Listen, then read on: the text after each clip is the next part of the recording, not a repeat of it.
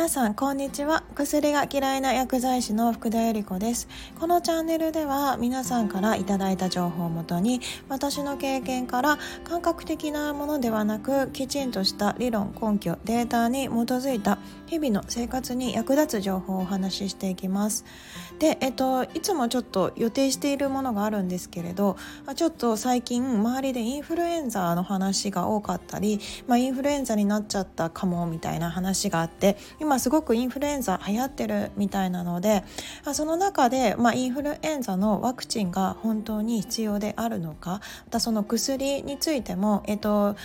私がいや薬局の時では言えなかったようなことを今日はお話しできたらと思って皆さんにこれからお話ししようかなと思います。で、えっと、皆さんインフルエンザの予防接種とかってされてますか？私薬局いた時は、えっとまあ、医療関係者ということもあって、まあ、早いうちに、えっと、予防接種はしていましたね。で、えっと、この予防接種なんですけれど、まあ、あの打ってすぐ効くわけではないのでやっぱりちょっと早めに、えっと、1ヶ月ぐらい前に、えっと、打ったりして流行が流行する時期を見越してですねちょっと早めに打ってまあそれで、えーと、予防をしていました。でまあ予防接種に関してもよく聞かれてはいてまあ、した方がいいですか？とかあのなっちゃった人にもね来年はした方がいいですかね？とかってよく聞かれてはいたんですね。まあ、その中で、まあ、薬局にいた時は、えっと、こうお答えしていました。重症化を防ぐ上で、えっと、予防接種はとても大切になってきます。なので、えっと、重症化しないためにもぜひ、えっと、予防接種は、まあ、した方がいいんじゃないかなとは思いますよみたいな感じで、まあ、強制ではないのでねあのそのような感じでした方のが重症化を防げる、まあ、ご高齢の方でやっぱり、えっと、かなり重症化してしまってその後体力落ちてきちゃった人を見てきたっていう経緯ももあって、えっと、できればした方がいいですよみたいなお話はしてきましたね。まあ、ただ、えーと、今はちょっとワクチンに関してもすごく疑問を、えーと、持ち始めています。えーと、COVID 19の時とも一緒なんですが、まあ、COVID-19 も私は、えっと、打ちましたね。ただなんか医療関係者で、えっと、優先的には打たせてもらえるような感じではあったんですが、えっと私もちょっと最初しっかり自分で調べて確認してからと思って、えっと、あんま早い段階では、えっと、私は打ちませんでした、まあ、結果2回は打ったんですけれども、えっと、2回目にやっぱりかなり発熱してしまっ、えっと辛い思いはしたのであ、ねあのまあ、この経緯も含めて、ま、結構今ねあのワクチンの副作用でたくさん悩まれてらっしゃる方もいるとは思うのでね今日はその予防接種に関してもお話ししていきます。で、えっと、予防接種なんですけど今は私あんまりしない方がいいんじゃしないいい方を強く進めます。ただこれはあのご自身で、えっと、これからえっと、私がお話しする内容を聞いていただいて、ぜひ決めてください。あ、あの、以前は、えっと、重症化を防ぐために、えっと、した方がいいんじゃないですかねっていうお話でしたね。私も受験とか何かこうやっぱり一大イベントテストでどうしても休むことができないとかそういうことがあった時には、まあ、大学受験の時も打ってはいました。ただ、まあえっと、今強く進めない理由としてこんな結果あのデータがを見つけました、まあ、ちょっと最近読ませていただいた本からなんですけれどもあ1987年に、えっと、医師会からこんな報告がなされてるんですね。5年間の15万3000人に対する調査の結果インフルエンザの予防接種には効果がないかもしれないと結論をつけているんですね。これ医師会ですよ。でその後これをきっかけによって1994年以降学校でののワクチン集団接種は全局的に、えっと、取りやめられたんですね。効くかどうかわからないということ。まあ、あと、えっと、効果がないかもしれないという医師の人たちが言ってるから、えっと、これはもう集団接種しなくなったんですよ。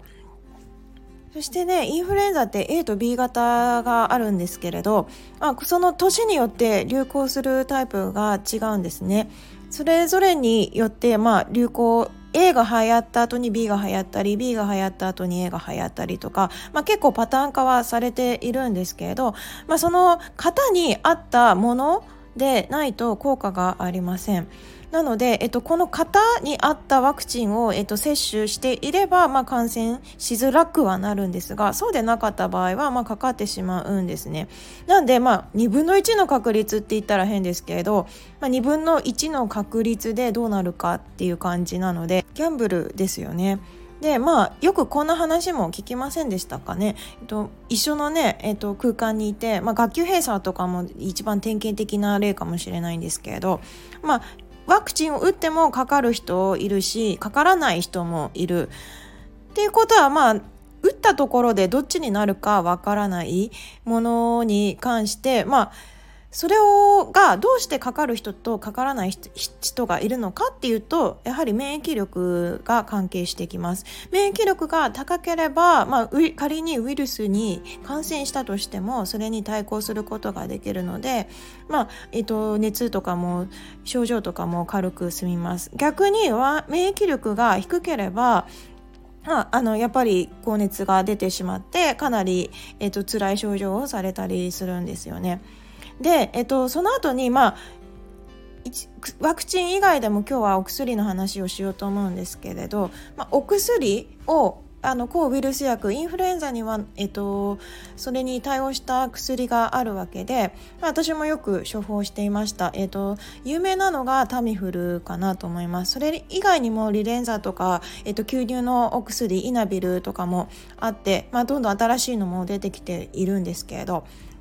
タミフルすごい備蓄を、えっと、薬局でもしていました。でまあなんでこんなに備蓄するんだろうってこれは COVID-19 の前ですよねただまあ日本の制度としてタミフルを備蓄しといて何かあった時のために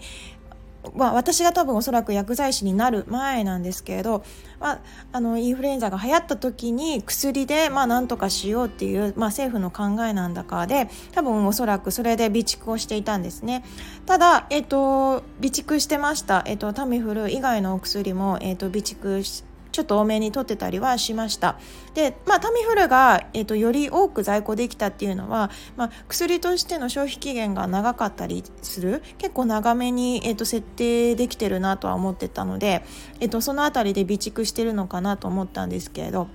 これ COVID-19 が来ました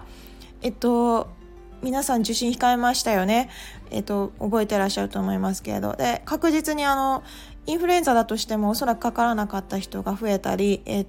その辺りで、えっと、インフルエンザの数が激減しました。えっと、消毒したりしてみんなきれいにしたから、えっと、状態が良くなったというわけではなくて、インフルエンザの患者数が、まあ、COVID-19 によって受診を控えることによって、まあ、患者数が相対的に減ってしまっただけむしろまあねあのアルコールの消毒とかによって免疫力どんどん下がった人が増えましたね。でこの備蓄しているタミフル、えー、ちょっと調べてみたら実は日本が世界中からタミフルを買い集めていたようでこれも最近その本で知りました世界市場の75%が日本でが買い占めている75%ってもうほぼほぼですよね。で、えっと、これ、えっと、世界常識からするとちょっと考えられないことでインフルエンザは、えっと、自然治療するウイルス感染症であるのが世界常識なんですね。あの他の国は、えっと、インフルエンザになったからといって簡単に薬は投与しません日本みたいに。でアメリカの、えっと、疾病予防管理センター CDC でもインフルエンザ治療使用のガイドラインで健康な成人子どもに抗インフルエンザ薬は不要という方針をきちんと発表しています。そしてまあ私もね、えっと、薬の中に添付文書がきちんとついているんですがまあ、あのしっかり読むとね あの抗インフルエンザ薬の投与が A 型または B 型インフルエンザウイルス感染症のすべての患者に対して必須ではないことを踏まえて、えっと、患者の状態を十分観察した上で本剤の使用の必要性を慎重に投与することと記載があります。で、えっと、タミフルなんかは、えっと、ちょっと前に、えっと、異常行動ですね子どもの異常行動なんてのも、えっと、問題にあのなりましたよね。マンションからちょっと飛び降りちゃって、えっと、死んじゃった子供のお話もあってあ服薬指導、えーと、お薬の説明タミフルが出る時には、まあ、2日間は、えーと、必ず目の届く範囲以内で、えーと、子供を見るようにしてくださいと,、えー、と必ず説明していました。ああのしないと、えっと、そのような可能性があるただ普通に考えたら異常行動で、えっと、何だか分からなくなっちゃって、えっと、飛び降りちゃって死んじゃう可能性がある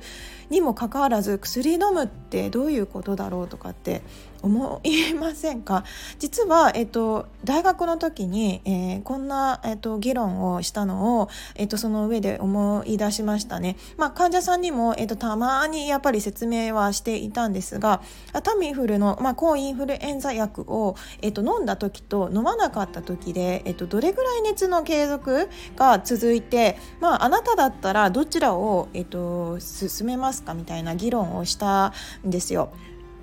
でどんな議論の内容だったかっていうと、まあ、インフルエンザの抗ウイルス薬を、えっと、投与えー、投与した場合ですね、えっと、1.5日から2日間ぐらい、えっと、熱発熱してる期間が縮まることができます。